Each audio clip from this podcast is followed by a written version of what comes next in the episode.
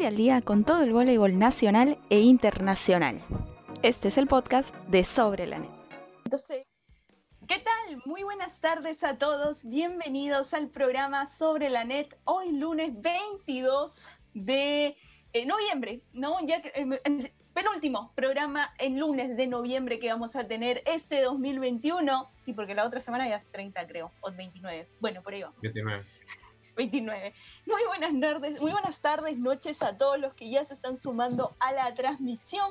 Mi nombre es Raquel Catalina y como siempre para hablar de todo lo que está pasando en el voleibol nacional e internacional, me acompaña Tony Montenegro. ¿Cómo estás, Tony? ¿Qué tal? ¿Qué tal? Buenas tardes Raquel, buenas tardes a toda la comunidad de Sobre la Net que ya se nos une hoy, un lunes más, un lunes especial también, porque ahorita les vamos a contar por qué. Bienvenidos a todos a la transmisión. Hoy día tenemos un programa flash como todos los lunes por las próximas semanitas por algunos problemas que estoy teniendo yo con mis horarios de trabajo. Muchas gracias por entenderme. Eh, bienvenidos a todos al programa. Hola Franz, hola Fran.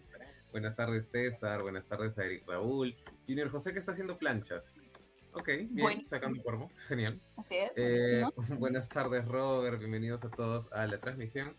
Eh, hoy día tenemos una, una edición un poco medio internacionalona, porque tenemos varias noticias de lo que ha pasado acá en Perú, pero también tenemos noticias de lo que está pasando en el voleibol internacional que va a reiniciar por Cali Valle 2021, y también algunas noticias de lo que está pasando en Europa. Así es, Tony. Lo primero que tenemos que contarle a la gente es que, bueno, la liga masculina que nosotros de alguna u otra manera hemos querido cubrir más, pero no hemos podido, eh, ya está prácticamente en etapas decisivas, ¿no? Sí, ya se terminó la primera ronda de la Liga Masculina. Bueno, la primera ronda. Se terminó la temporada regular de la Liga Masculina. Se jugaron dos semanas en el Olivar, dos semanas en el Coliseo Divos y ya tenemos quiénes son los clasificados a la siguiente ronda, a la ronda semifinal. Eh, primero vamos con la tabla, cómo quedaron los equipos. El Club de Regatas Lima quedó primero en la tabla con 18 puntos sin haber perdido ningún partido. En segundo lugar quedó el club Vamos Pirles con 15 puntos, habiendo perdido solamente el partido contra Regatas Lima. Eh, a ver, de ahí quién quedó tercero, déjame ver porque se me mueve la página. No, ¿por qué me haces esta página? Ya. Tranquila, yo también la tengo, por si acaso. Sí, el Colegio de los Ríos quedó en tercer lugar con 12 puntos, habiendo perdido solo dos partidos. Y DC Asociados de Tacna queda en cuarto lugar con 9 puntos y se mete dentro de semifinales. Estos son los equipos que van a jugar semifinales la próxima semana y lógicamente van a jugar cruzados. Regatas Lima, por ser primero, juega contra DC Asociados y Vamos Pirle juega contra Junior.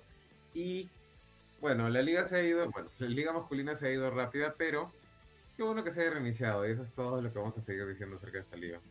Así es, bueno, ya a partir de esta etapa vamos a seguir un poquito más la liga masculina, por supuesto, y bueno, van a voy a tratar de poner toda la info que necesitan en, la página de Sobranet y a ver si me doy una vueltita estos días en el coliseo que voy a estar un poquito más libre, así que bueno, vamos a ver qué pasa. Pero bueno, Tony, eh, ¿qué otra información tenemos? Estamos cada vez más cerca de Cali también, ¿no? Sí, ya, ah, bueno, el, ya, ya. El calendario internacional de selecciones se va a reiniciar porque eh, se van a jugar los Juegos Panamericanos de la Juventud Cali Valle 2021. Recordemos que estos juegos son sub-23. Primero van a comenzar con el torneo masculino, que también lo vamos a seguir a pesar de que Perú no esté ahí, pero porque es, es nuestro continente, pues vamos a seguirlo con todo también. Y acá hay, no hemos hablado mucho, pero también hay dos grupos. El grupo B, que está formado por Brasil, República Dominicana, México y Chile, porque Colombia les hizo a ellos la misma que nos hicieron a nosotros y se puso en el grupo A, junto con Puerto Rico, Argentina y, bueno, Guatemala. Em, entonces, bueno, sí, Guatemala. pues. Entonces, Guatemala. ellos van a jugar primero desde el 26 de noviembre a- durante cinco días. El primer día se va a jugar Brasil contra República Dominicana, México contra Chile, Puerto Rico contra Argentina y Colombia contra Guatemala. No se preocupen, vamos a poner toda esta información en sobrelanet.com. El segundo día va a haber el, sudame- el comienzo sudamericano con Brasil contra Chile, de ahí México contra República Dominicana, Puerto Rico contra Guatemala y Colombia contra Argentina. Esto es el 27 de noviembre. Y el 28 de noviembre terminan los partidos de primera ronda con República Dominicana, Chile, México contra Brasil, Argentina contra Guatemala y Colombia contra Puerto Rico. El mismo Eh. formato del femenino se va a jugar todos contra todos entre sedes, de ahí semifinal 1A contra 2B, 1B contra 2A y de ahí gran final. Y el primero de diciembre comienza la participación femenina con la selección de Perú enfrentándose a República Dominicana a las dos y media de la tarde. Em, a ver, hemos hablado mucho acerca de Calibaje en realidad, hemos, es un torneo que hemos tenido pendiente desde principios de año, me parece. Eh, ahora que está tan cerca, realmente le veo posibilidad a Perú de, jugar por una medalla. Yo ayer vi una foto en el Instagram de la selección brasileña que va a Cali Valle y yo las veo y ya me metió miedo la foto. Te, te, lo digo así, ¿ah? francamente, no sé si la han visto, pero incluso estoy escuchando algunos comentaristas brasileños, tienen cierta expectativa por ese equipo que está viajando y, no, la, verdad es que da, da un poquito de, de miedito la foto, ¿eh? Sí, además que estamos en el mismo grupo con Brasil y de alguna manera ser co-confederativos hace que sea un poco difícil jugar contra un equipo contra el que normalmente perdemos. Pero también a mí me da un poquito de esperanza. Para comenzar, lo que justo dice Jack Pacheco aquí. Eh, Brasil va con el sub-23 del Baruerí. Más o menos. Por no decirte que sí, pero sí.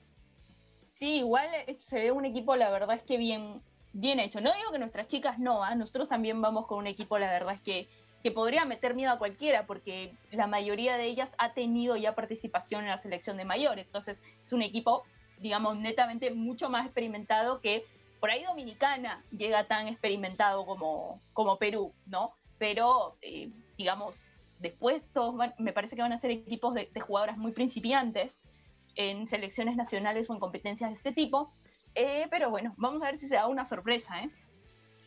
Sí, acá hay varias preguntas. Gracias a todos por colaborar con la transmisión. Juan pregunta si van a transmitir en alguna señal nacional. No lo han anunciado, ¿no? La verdad es que no. Yo no he visto eh, nada con respecto a eso. Por ahí Canal 7, ya que no va a haber derecho de transmisión, los canales no tienen que pagar nada por transmitir estos juegos. Eh, tal vez por ahí se aventure alguno, ¿no? Pero seguramente por internet va a haber muchas transmisiones. ¿eh? Sí, ya saben que en algún momento, probablemente para uno de los partidos de Perú, vamos a salir por Twitch comentando nosotros, en vista de que no hay derecho de transmisión. Felicidad total para todos. Pero sí, vamos a ver cómo reinicia el calendario de selecciones, vamos a ver cuál va a ser la apuesta de Perú, porque sabemos que en este momento Perú necesita apostar por resultados y yo sé que eso suena feo en un programa que siempre ha dicho que los resultados no son lo que vale la pena, pero en este, en este específico momento, con todos los problemas que está teniendo Perú y con una delegación peruana que está yendo a todo lo grande para allá, sería bien bonito que se ganen una medalla para que esta triada entre el IPD, el legado y y el Comité Olímpico Internacional vean cómo pueden hacer para ayudar al voleibol peruano a salir de una deuda que viene desde hace muchísimo tiempo. Porque si mm. fuera una deuda que se generó ahora, como que normal, ya, pues, fresh, o sea, es culpa de la federación. Pero esto es una deuda que tiene mucho tiempo, que también el Estado debería comenzar a pensar en cómo hacerse, deuda, eh, cómo, hacerse, cargo de la deuda de una federación que no advirtieron.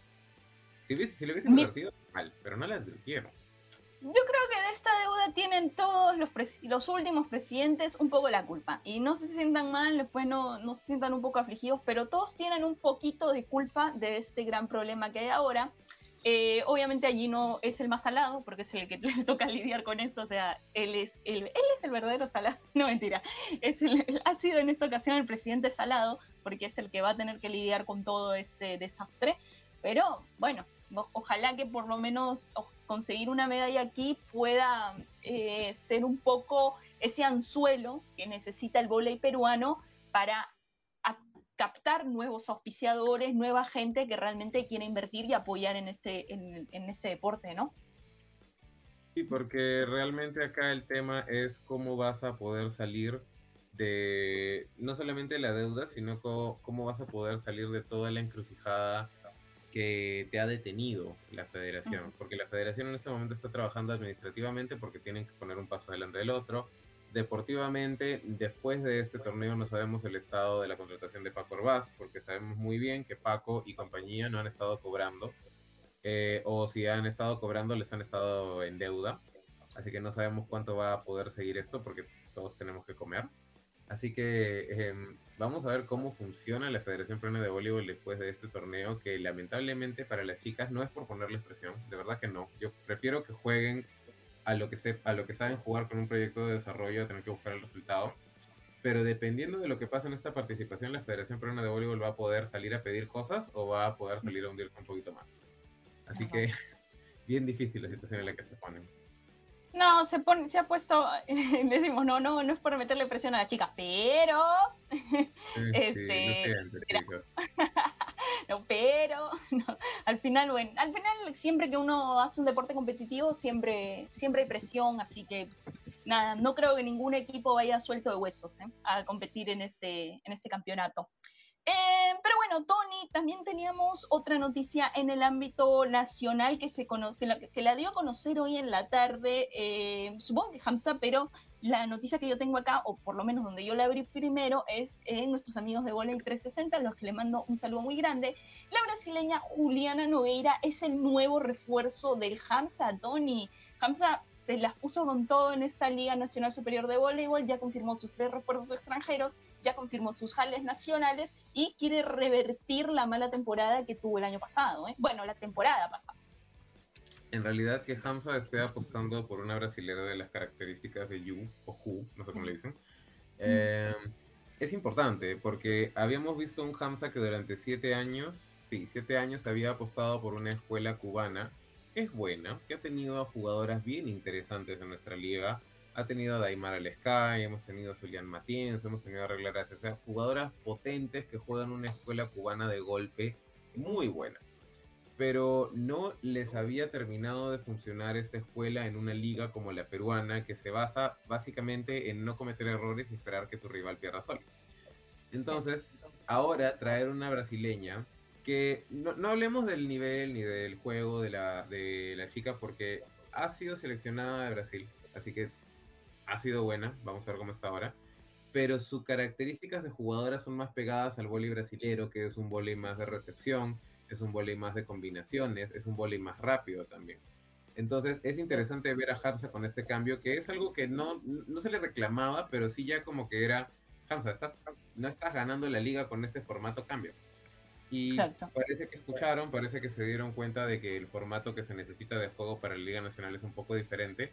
Y la apuesta por una jugadora brasilera, más todos los refuerzos eh, nacionales también que han hecho, podría funcionar bien. Así es, mira, eh, si nos damos cuenta, el equipo de Hamza tiene una conformación bastante interesante y bonita, ¿por qué no vamos a decirlo? O sea, mantiene a jugadoras de importante trayectoria en el club, entre ellas Zaira Manso, Coraima también se, se mantiene en el equipo, y Dayana Rojas también, que es otra de las liberos, eh, vamos a decir, es joven, pero dentro del equipo podría ser una de las veteranas porque es la que más tiempo tiene en el club, una de las que más tiempo tiene en el club. Yo creo que ya viene desde Hamza, creo, ¿ah? si no me equivoco, perdón, desde Huanca si no me equivoco. Sí, Diana ¿ah? Rosa está desde Huanca. Claro, está desde Huanca, ella era la libro de Huanca. Y es también libro de la categoría de. Es de la categoría de Ángela Leiva. Bueno, de la categoría de Mailabra, que es uno más abajo, pero igual. Eh, sí, lo que pasa es que también tenemos que acostumbrarnos a que esta categoría de jugadoras ya es la categoría veterana. Lo siento, no me odien, disculpen. Pero eh, ya estamos entrando a lo que es la temporada, el ciclo de Olímpico 2024, así que ya la jugadora veterana es la jugadora que está entre los 90 y el 97. Y eso me duele a mí porque esa es mi categoría. ¿Qué vamos a hacer? Entonces, sí, es una jugadora joven todavía, pero ya es una de las jugadoras con mayor experiencia. Hamza en este momento también es uno de los equipos con mayor experiencia en cómo jugar la liga. Así que solamente por lo que se ha presentado hasta ahora, me parece que sí podríamos estar hablando que es el front runner se me fue la palabra en español. El favorito. Ay, ay, se me fue la palabra en español. Se me fue, lo siento. Lo siento, es, es porque he estado hablando mucho americano. Bueno, bueno, mira, acá eh, entre los refuerzos nacionales, por supuesto ya los conocemos, María José Rojas, CC, que va a venir en gran ritmo, se supone, ¿no? Porque ya estaba entrenando con la selección. Angélica Aquino, ¿no? Eh, Yomara Rivera y Yanis Torres son los cuatro refuerzos nacionales. O sea, ya con esto, Hams está ok.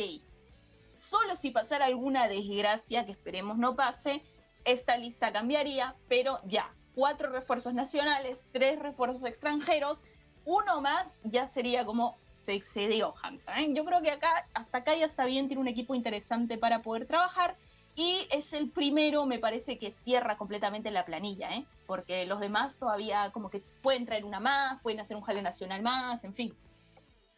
Sí, acá también es un tema de... ya, sobre el hecho encando la federación, lo siento. Pero sí hay que pensar en qué es lo que van a proponer estas bases de este torneo, porque tenemos que ver cómo van a estar conformadas estas bases, eh, no es que quiera ver cuáles son los premios, pero también tenemos que entender cuál es la cantidad de inversión que están haciendo los clubes y cuál va a ser su retorno de inversión. Así que sí sería interesante ver esas bases para saber exactamente cuánto es que los clubes pueden apostar. Porque no vaya a ser como hace dos temporadas que los clubes se mandaron con todo haciendo refuerzos picantes y en eso el directorio Pilar mandó unas bases en las que se reducía todo en 40% de premios. También hay que pensar en eso. Y bueno, hay varias cosas que la federación también tiene que solucionar, como el tema de eh, las jugadoras en el calendario, que no lo vamos a tocar porque es un tema larguísimo y este programa dura media hora. Pero, pasando todo eso, Hamza se perfila, al menos a principio de año, como uno de los equipos El problema es que en la Liga Nacional Superior de Voleibol esto no siempre ha funcionado. Y es justamente porque la federación te permite todavía cambiar tu equipo hasta febrero. No sé hasta qué año, no sé hasta qué mes sea ahora, porque las bases te permiten. Claro. Pero un equipo que está completo antes de la temporada, de hecho tiene cierta desventaja contra los equipos que van a terminar su equipo en enero. E, eso que dices es muy cierto, Tony. Normalmente la, la federación tiene dos fechas límites o dos deadlines, vamos a llamarlo, ¿no? la primera para los cupos nacionales, tú puedes seguir jalando jugadoras nacionales, por decir, hasta la quincena de enero, y después, por decir, en la, última semana de enero se cierran los pases internacionales. Eh, eso sería, obviamente, cuando las bases estén listas, que creo que no están porque todavía no las tenemos, para ser franco. Entonces, si no las tenemos es porque todavía no están.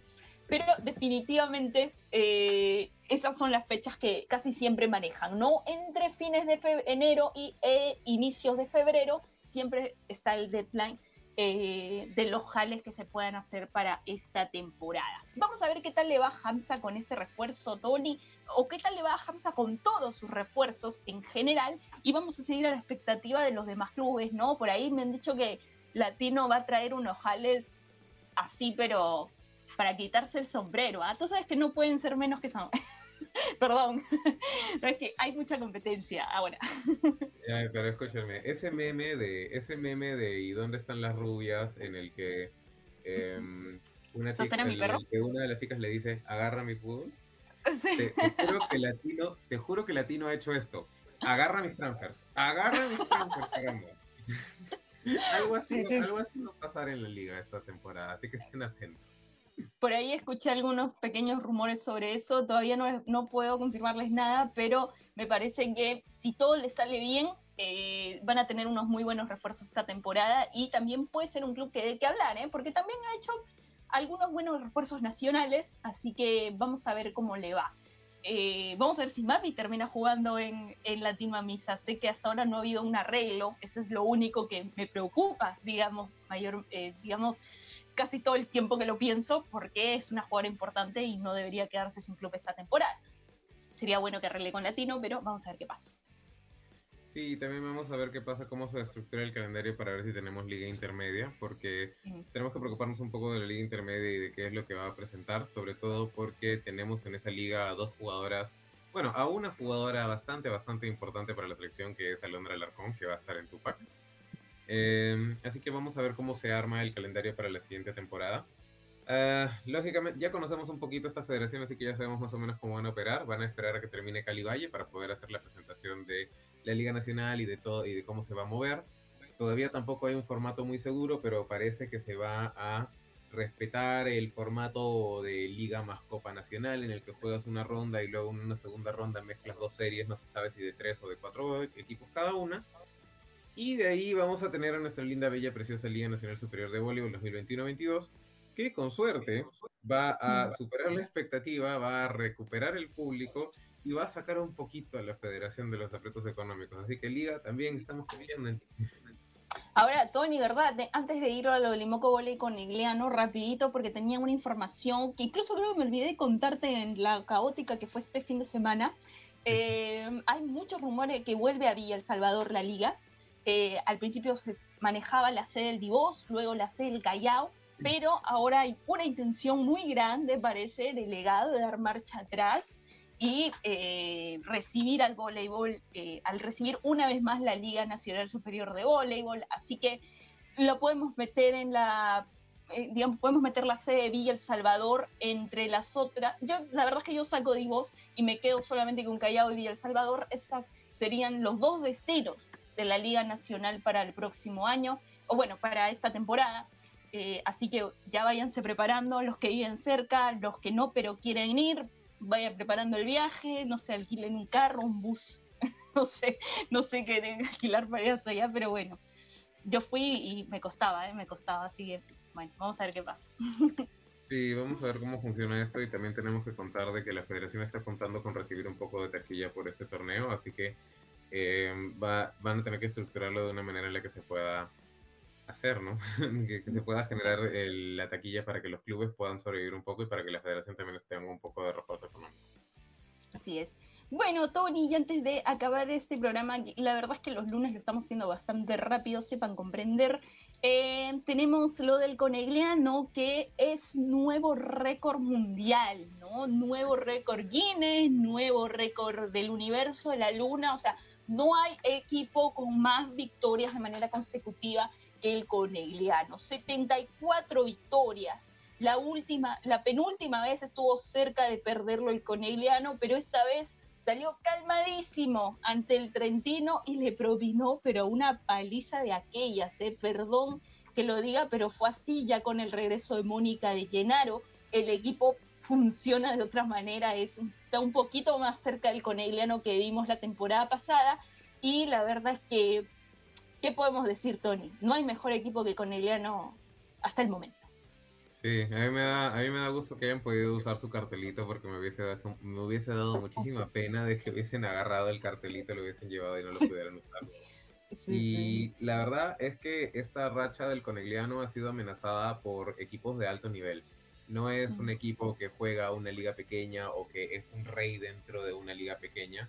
Es un equipo que juega la liga italiana, una de las ligas más competitivas, sino la liga más competitiva, el Mundial de Clubes, ha sido amenazado este récord de verdad. Y volviendo al tema del partido, realmente te genera una, me, genera una sensación increíble saber cuánto del sistema del colonialiano pasa por Mónica de Llenaro. Increíble, ¿no? Es, increíble, porque uno quizá no note la diferencia entre una libero, o sea, notas la espectacularidad de las defensas y todo lo demás, pero el sistema de Coneliano cambia se, notó con Eliano mucho más tranquilo en las cosas que le salían normalmente, a diferencia de cómo habían tenido que jugar los últimos partidos, que ha sido solucionar las cosas por todas menos Bono. Es verdad, Tony. Muchas veces eh, la libero, como no es la que hace los puntos, como normalmente siempre está detrás, ¿no? Eh, no, digamos, no genera tanto como, bueno, una libero marca la diferencia, pero no tanto. Pero yo creo que en Conegliano sí. El Conegliano que ganó al Trentino eh, con Mónica de Llenaro es una cosa y de repente sin Mónica de Llenaro también lo hubieran ganado, pero hubiera sido un equipo totalmente distinto con mucho más errores. Entonces, realmente formidable lo que hizo ayer para consagrar esta, esta victoria del Conegliano. ¿eh? Vamos a ver si pueden alargar la racha, porque digamos, ahora ya se va a volver quién puede parar la racha del campeón Guinness y todo lo demás. Y vamos a ver quién puede. Yo, yo no creo que vaya a ser amenazado hasta el Mundial de Clubes. Pero igual vamos a ver si alguien puede amenazarla. Que, se lo quite el Megabox, pues ya. ya, que, ¿Por qué no? ¿Por qué no? Bueno, vamos con el Megabox. que por cierto estuvo súper mal el entrenador. Estaba leyendo algunos artículos.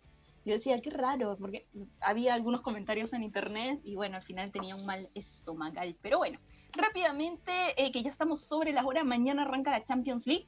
Así que hay algunos partidos. Tony me dijo, no, son partidos Monces. Me dijo, bueno, Tony, pero igual los decimos. El Resort de Polonia. el Resort de Polonia contra el Dresdner de Alemania. Debut, ¿Cómo va a ser partidos Monces, Tony? Si debuta el Lokomotiv. ¿Me lo puedes explicar, por favor? contra el Prometei. Bueno, bueno, pero vamos, a ver a Lokomotiv. Ah, También... y la referee va a ser mi amiga Sonja Simonovska. no puedo ¿Ya ves? ¿Ya ves? Eh, mañana también va a estar el Mulhouse con el Salo de Finlandia. También vamos a tener el debut del Dinamo de Moscú de Rusia contra el Liberec por el grupo D. Por el grupo D no tenemos partidos, pero ya se viene pasado mañana el debut del Bessier Volley de Ángela Leiva, eh, que por cierto está de cumpleaños, ella y Flavia, así que un saludo para ambas. No ven el programa, pero igual alguien le hará llegar los saludos. Y bueno, también va a debutar el 24 el Conegliano con el Subug, el, el Chemipolis y todo eso, y toda la gente. Así que bueno. Toda la gente va a jugar. Eh, de todas maneras, me parece que el partido de la primera fecha podría ser el Fenerbahce contra el Kazán.